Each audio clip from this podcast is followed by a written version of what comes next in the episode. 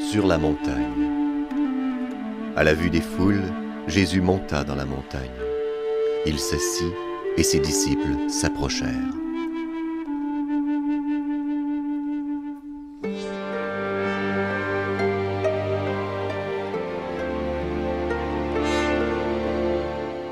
À l'émission Sur la montagne aujourd'hui, vous entendrez l'abbé Martin Lagacé, vicaire de la paroisse Saint-Thomas d'Aquin, dans une série intitulée Le baptême, source et actualité.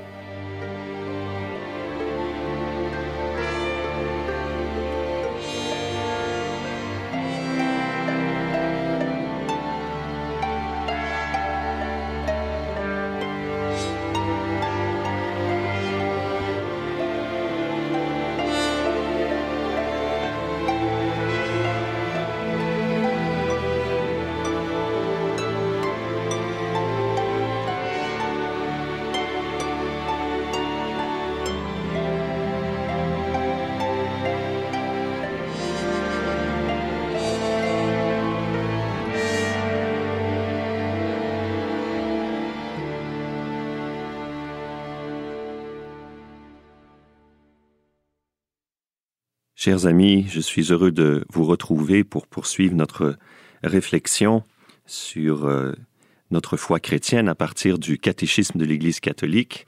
Nous avons dans une première grande partie réfléchi sur le credo, le symbole des apôtres, à la faveur de l'année de la foi que Benoît XVI avait décrété et que le pape François Ier a achevé. Donc nous entrons dans la deuxième grande partie du catéchisme de l'Église catholique. Je vous rappelle les quatre parties. La première sur le credo, donc le symbole des apôtres. La deuxième sur les sacrements. La troisième nous parle à partir d'un commentaire des dix commandements de la vie morale chrétienne. Et le catéchisme se conclut par une grandiose euh, méditation sur le Notre Père, donc sur le thème de la prière chrétienne. Donc nous entrons dans cette euh, deuxième grande partie sur euh, les sacrements pendant les émissions qui vont suivre. Donc, nous allons réfléchir sur euh, ce qui fait le fondement de notre vie chrétienne, la porte des sacrements, donc le sacrement du baptême. Mais avant même de réfléchir sur ce qu'est le baptême, sa grâce, ses sources et son actualité, il nous faut d'abord, à la lumière du catéchisme, encore une fois, réfléchir sur ce qu'est un sacrement. Nous connaissons la définition classique. C'est un signe sensible institué par Jésus-Christ pour nous communiquer la grâce. Dans cette formulation instituée par Jésus-Christ, bien, il ne faut pas forcément la prendre euh, littéralement. C'est-à-dire que Jésus n'a pas formellement euh, défini les sacrements en disant, ben, il y aura tel geste avec telle parole dans tel sacrement. On pourrait dire d'une certaine manière que les sacrements sont des signes sensibles institués en Jésus-Christ. C'est-à-dire que c'est lui qui est la source et l'efficacité de tous les sacrements, et il a voulu, au fond, dans le septénaire sacramentel, dans ces sept sacrements qui sont comme sept petits ruisseaux qui viennent d'une source, une grande source unique, qui jaillit du cœur du Christ, il a voulu euh, nous bénir, nous sanctifier, nous sauver avec cette diversité de sacrements qui, au fond, euh, touche à la guérison de tout notre être à notre rédemption et à notre salut éternel. Donc, ces sacrements sont institués par Jésus-Christ ou en Jésus-Christ pour nous communiquer la grâce de son mystère. Le Christ a confié dans sa providence à son corps, qui est l'Église, la mission de donner cette forme au sacrement à travers les siècles. C'est l'Église, encore une fois, qui, à l'écoute de l'Esprit Saint a discerné, nous dit le catéchisme de l'Église catholique, que Dieu voulait nous sanctifier, nous sauver à travers les sept sacrements. Donc, au fond, quand nous disons que les sacrements sont institués par Jésus-Christ, nous pouvons dire qu'ils sont institués par le Christ total, la tête et les membres qui forment l'Église.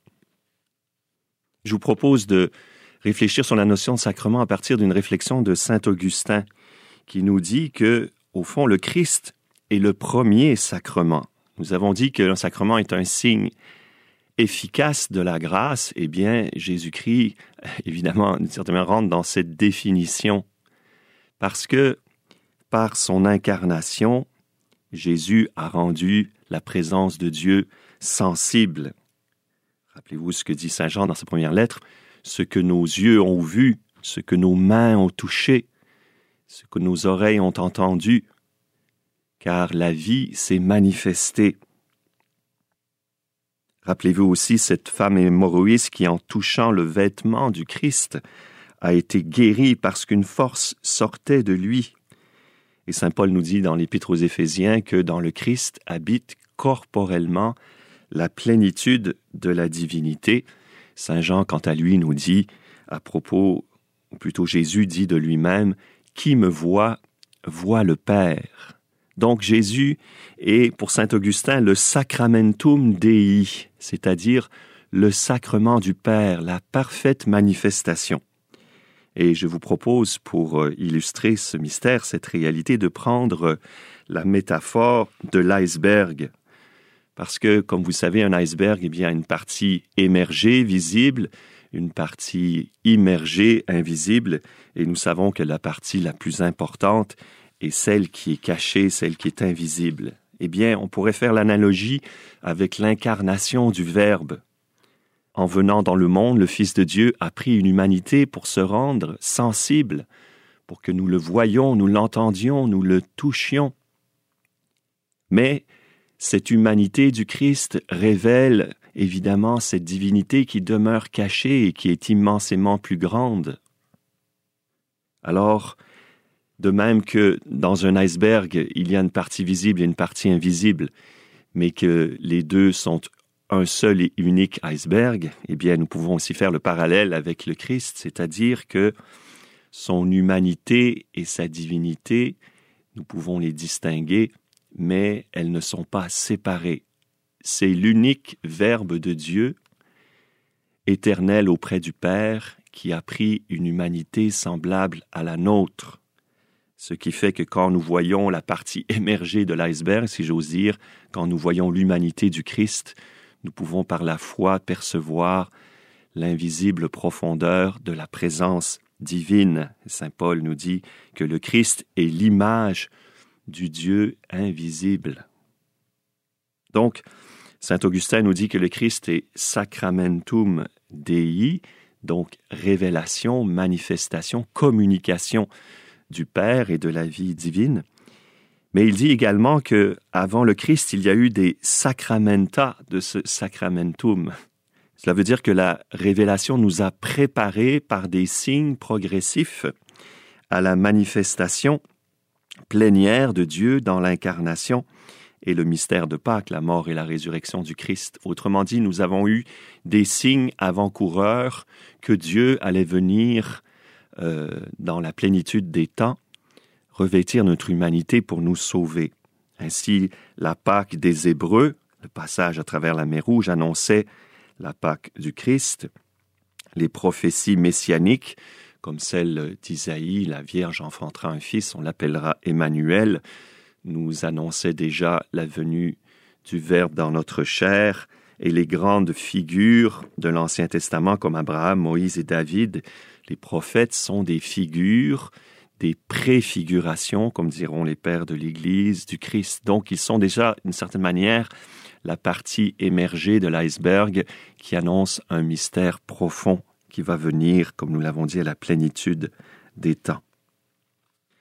Donc si Saint Augustin nous dit que le Christ est sacramentum Dei, le sacrement de Dieu, et que avant lui sont venus les sacramenta, les annonces de ce mystère, il prolonge sa réflexion en disant que nous-mêmes, les chrétiens, nous sommes sacramenta du sacramentum, si j'ose dire. C'est-à-dire que nous sommes les signes du Christ par les sacrements, non seulement nous sommes sacramentalisés, mais nous devenons nous-mêmes sacrements. C'est-à-dire que nous sommes aussi un peu comme cet iceberg. Dans le monde, nous devons être signes de la présence invisible de Dieu, signe efficace, puisque nous avons été sacramentalisés, sanctifiés par le sacrement parfait qui est le Christ, eh bien, nous pouvons prolonger ce mystère et devenir, avec au fond toute l'Église, sacrement du Christ. Selon la formule classique de Bossuet, l'Église, c'est Jésus répandu et communiqué.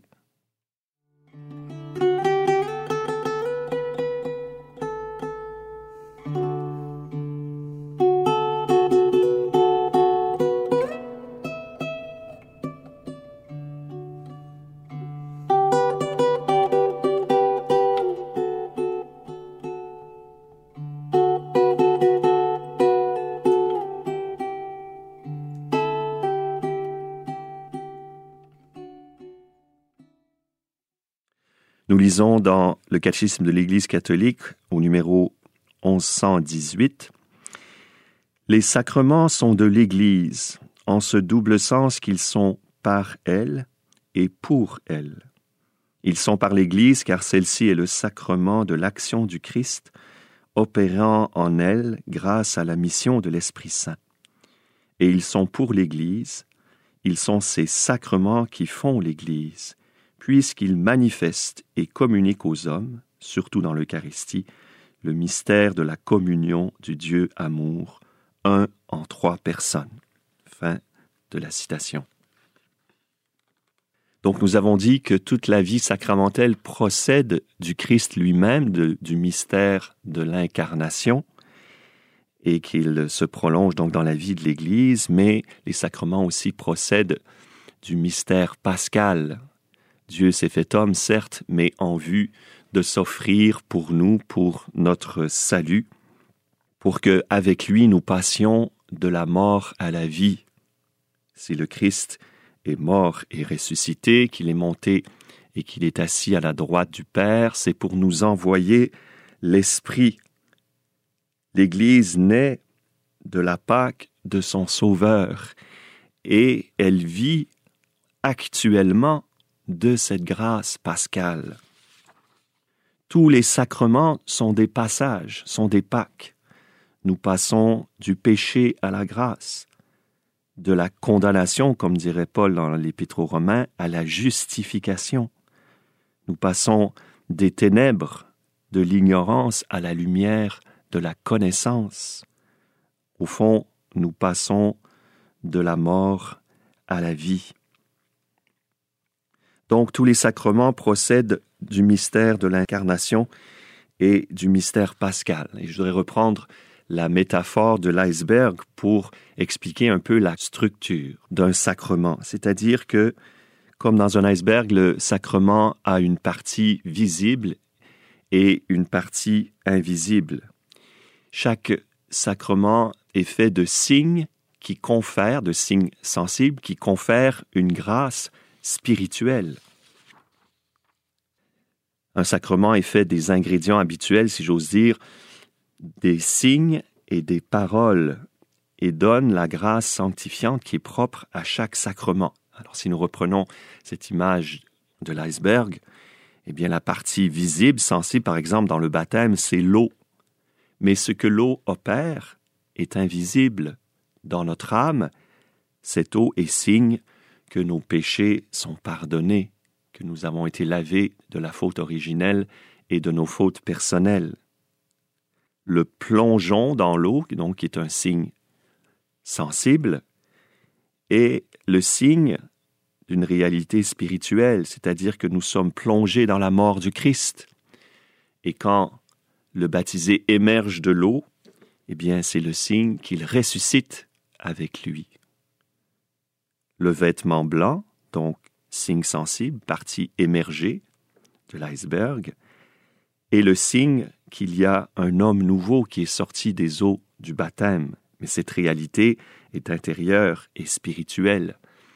L'homme est né de nouveau par l'eau du baptême en étant plongé dans la mort et la résurrection et en revêtant le vêtement blanc. Donc, tous ces signes en surface de notre sensibilité sont le signe de l'efficacité d'une grâce. On le voit aussi dans le sacrement de l'Eucharistie, où le pain, qui n'est plus du pain, est signe du corps du Christ. Et dans sa pédagogie divine, le Christ et l'Église ont voulu évidemment qu'il y ait une correspondance, une convenance entre le signe et la grâce qu'il manifeste.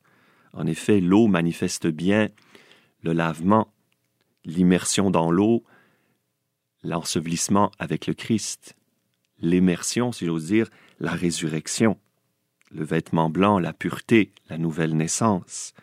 De même, le pain que le Christ a choisi pour le sacrement de l'Eucharistie signifie bien que nous sommes nourris de la vie divine. Celui qui me mange et boit mon sang, dit Jésus, a la vie éternelle. Allons explorer maintenant la troisième partie de l'introduction de la célébration du mystère chrétien dans le catéchisme de l'Église catholique au numéro 1123.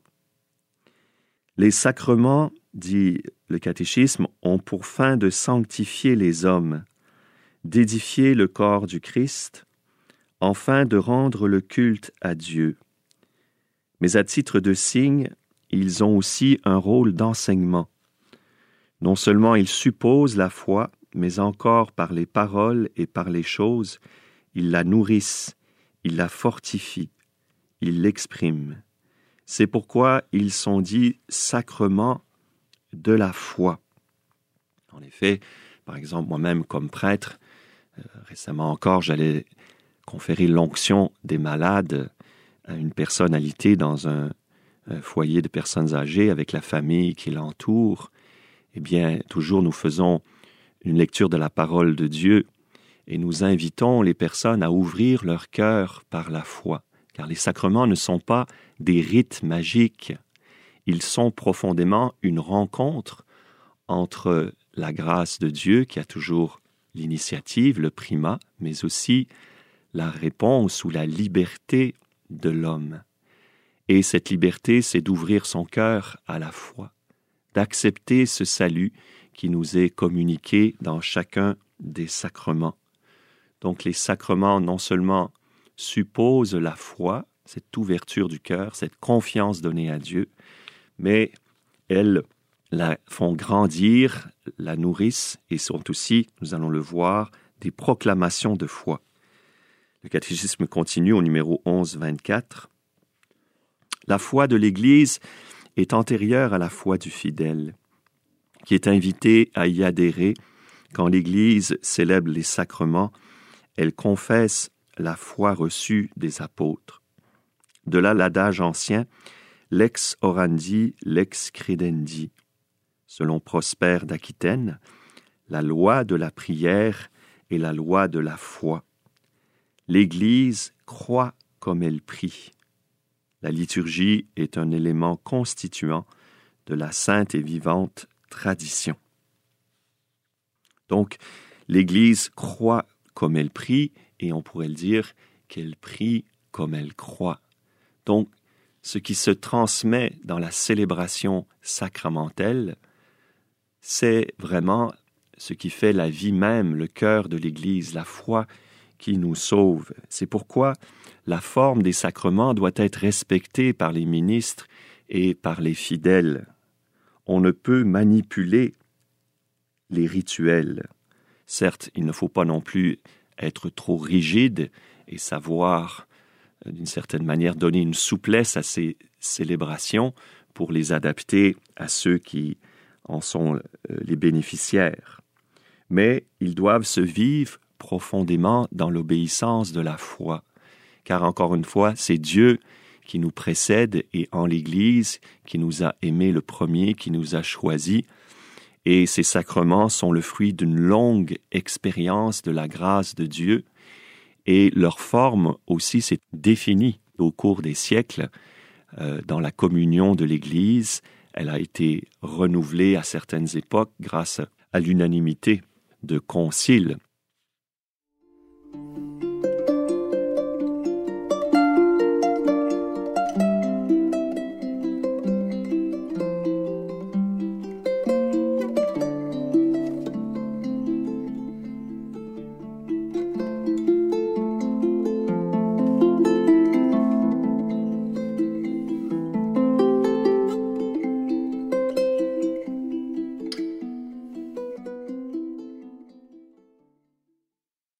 Nous lisons au numéro 1127 du catéchisme de l'Église catholique, Célébrer dignement dans la foi, les sacrements confèrent la grâce qu'ils signifient. Ils sont efficaces parce qu'en eux le Christ lui-même est à l'œuvre. C'est lui qui baptise. C'est lui qui agit dans ces sacrements afin de communiquer la grâce que le sacrement signifie.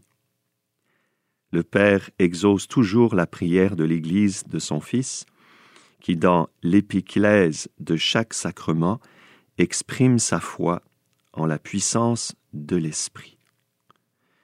Donc, les sacrements sont efficaces parce que c'est le Christ lui-même qui est à l'œuvre. Saint Augustin, dans une formule célèbre, dit que quand Pierre baptise, c'est le Christ qui baptise, quand Judas baptise, c'est le Christ encore une fois qui baptise. Je continue avec une autre citation au numéro 1128. C'est là le sens de l'affirmation de l'Église. Les sacrements agissent ex opere operato, littéralement, par le fait même que l'action est accomplie, c'est-à-dire en vertu de l'œuvre salvifique du Christ accomplie une fois pour toutes. Il s'ensuit que le sacrement n'est pas réalisé par la justice de l'homme qui le donne ou le reçoit, mais par la puissance de Dieu. Dès lors qu'un sacrement est célébré conformément à l'intention de l'Église, la puissance du Christ et de son Esprit agit en lui et par lui, indépendamment de la sainteté personnelle du ministre. Le catéchisme continue en nous disant que les sacrements sont nécessaires au salut. En effet, dans la finale de l'évangile de Marc, il est écrit Celui qui croira et sera baptisé sera sauvé. Dans Saint Jean, dans le discours du pain de vie au chapitre 6, Jésus dit Si vous ne mangez pas ma chair et ne buvez pas mon sang, vous n'aurez pas la vie en vous. Donc, les sacrements nous rendent participants de la nature divine. Ils nous communiquent le salut sans cesse, parce que même si nous sommes rendus justes, par la foi et le baptême, nous savons que le péché continue de faire son œuvre en nous. C'est pourquoi les sacrements sont comme le remède qui est constamment offert aux fidèles par l'Église pour leur guérison. Les sacrements sont comme adaptés à toutes les étapes de la vie chrétienne. Ils sont comme analogués aussi avec les étapes de la vie humaine. Le baptême correspond à la naissance la confirmation d'une certaine manière à l'âge adulte, celui du témoignage et de l'effusion de l'esprit comme à la Pentecôte, et le sacrement de l'Eucharistie, le troisième sacrement d'initiation, est vraiment le sacrement de la croissance, notre pain quotidien, le Christ lui-même qui nous nourrit. Et jusque au sacrement de l'onction des malades auquel je faisais référence tout à l'heure, qui achève notre course euh, cette course qui est célébrée aussi dans le magnifique rituel des funérailles qui est au fond le dernier chapitre de notre vie baptismale. Donc nous voyons comment Dieu, dans sa providence, a déployé ce septénaire sacramentel, c'est-à-dire les sept sacrements, pour accompagner tous les grands moments de la vie humaine et le grand passage euh, vers la vie éternelle, vers la Jérusalem céleste. Ce qui fait d'ailleurs que la vie sacramentelle pour un prêtre, mais pour si la vie d'une paroisse, est absolument passionnante parce que nous accompagnons les fidèles depuis euh, leur naissance jusqu'à leur mort dans la lumière euh, de la grâce du Christ. Par ailleurs, le catéchisme nous dit que les sacrements ont une portée eschatologique, c'est-à-dire par rapport à nos fins dernières. Encore une fois, dans le discours du pain de vie, le Christ dit, Celui qui me mange, je le ressusciterai au dernier jour. Et nous lisons dans le catéchisme de l'Église catholique au numéro 1130, Dans les sacrements du Christ, l'Église reçoit déjà les arts de son héritage. Elle participe déjà à la vie éternelle, tout en attendant la bienheureuse espérance et l'avènement de la gloire de notre grand Dieu et Sauveur le Christ Jésus. L'Esprit et l'Épouse disent Viens, viens Seigneur Jésus. Fin de la citation. Donc, le catéchisme nous dit que l'Église reçoit déjà les arts de son héritage, c'est-à-dire un premier versement, comme le disait Saint Paul dans le début de l'épître aux Éphésiens. C'est comme si Dieu nous disait, pour montrer qu'il est sérieux, comme dans l'achat d'une maison, on fait un premier versement, eh bien Dieu, euh, d'une manière inversée, lui nous donne les arts de la vie éternelle. Il ne cesse par les sacrements de déposer en nous la vie de l'Esprit qui est déjà notre vie éternelle et qui fait grandir notre espérance, l'espérance qui est cette vertu par laquelle nous attendons de Dieu l'accomplissement de ses promesses. Donc par la vie sacramentelle et toute la vie de l'Église, nous sommes déjà dans le ciel, mais pas encore tout à fait. Et le catéchisme conclut cette partie par une citation de saint Thomas d'Aquin. Je cite Saint Thomas résume ainsi les différentes dimensions du signe sacramentel. Le sacrement est le signe qui remémore ce qui a précédé, à savoir la passion du Christ, qui met en évidence ce qui s'opère en nous par la passion du Christ, à savoir la grâce, qui pronostique, je veux dire, qui annonce à l'avance la gloire à venir. Donc, si vous voulez, frères et sœurs, récapitulons un peu ce premier exposé sur euh, le baptême et cette introduction sur les sacrements. Nous disions donc que le sacrement qui est un signe sensible institué par Jésus-Christ et qui confère la grâce a sa source dans le mystère du Christ lui-même. Dieu s'est fait homme pour que l'homme devienne Dieu. Le Christ est comme, dans son humanité, la partie émergée de l'iceberg qui à la fois cache et révèle la partie immergée, sa divinité. Et quand nous voyons le Christ, nous voyons Dieu. Quand nous le touchons, nous touchons Dieu. Alors la vie sacramentelle, au fond, a la même structure euh, symbolique et, et dans son être aussi, c'est-à-dire que les signes des sacrements, comme l'eau du baptême ou le pain de l'Eucharistie, sont la partie émergée et sensible, mais qui cache et révèle la partie invisible et spirituelle qui communique aux hommes le salut. Par les sacrements, non seulement nous participons de l'incarnation du Christ, mais nous sommes héritiers de sa Pâque, c'est-à-dire qu'avec lui nous passons du péché à la grâce, des ténèbres à la lumière, de l'ignorance à la connaissance, et de ce monde au royaume du Père.